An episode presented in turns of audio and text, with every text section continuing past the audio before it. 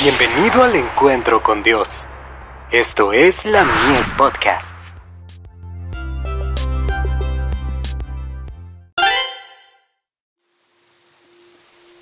Recibiréis poder.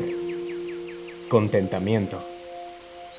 No lo digo porque tenga escasez, pues he aprendido a contentarme, cualquiera que sea mi situación. Filipenses capítulo 4, verso 11. Dios tiene testigos fieles que no intentan hacer lo que Cristo dijo que era imposible. Esto es, servir a Dios y a las riquezas al mismo tiempo. Son luces que brillan en medio de la oscuridad moral del mundo, esa que cubre a la gente con densas tinieblas semejantes a un paño mortuorio. Los feligreses de la Iglesia de Cristo necesitan ser dirigidos por el Espíritu Santo para poder adquirir una experiencia que no esté sujeta a variaciones deben profundizar sus raíces en la verdad.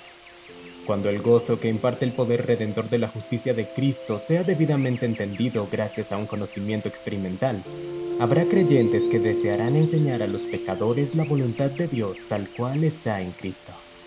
Satanás tiene sus impostores para engañar a los creyentes. Por eso, incluso entre los que enseñan religión hay quienes necesitan convertirse. Los que establecen una relación personal con Cristo constituyen un templo santo para el Señor, porque Jesús es para el creyente sabiduría, justificación, santificación y redención. El que se rinde completamente a Dios es consciente de la presencia salvadora de Cristo. Es poseedor de la paciencia espiritual y todo su ser está dispuesto a aprender del que es manso y humilde de corazón. El que confía en Jesús como su eficiencia y justificación su ser entero estará lleno de un santo contentamiento. ¿Cuál es la base del gozo cristiano? Es el resultado del sentido de la presencia de Cristo. ¿En qué consiste el amor del cristiano? Es el reflejo del amor de Cristo. Es el resultado de la obra del Espíritu Santo. Al mirar la cruz del Calvario veremos a Jesús muriendo por los pecados del mundo, para que mediante su muerte, que genera contrición en el creyente, podamos tener vida e inmortalidad. Jesús es todo para todos, y sin Él nada podemos hacer.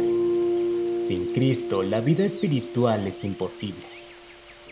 The Review and Herald, 4 de diciembre de 1894.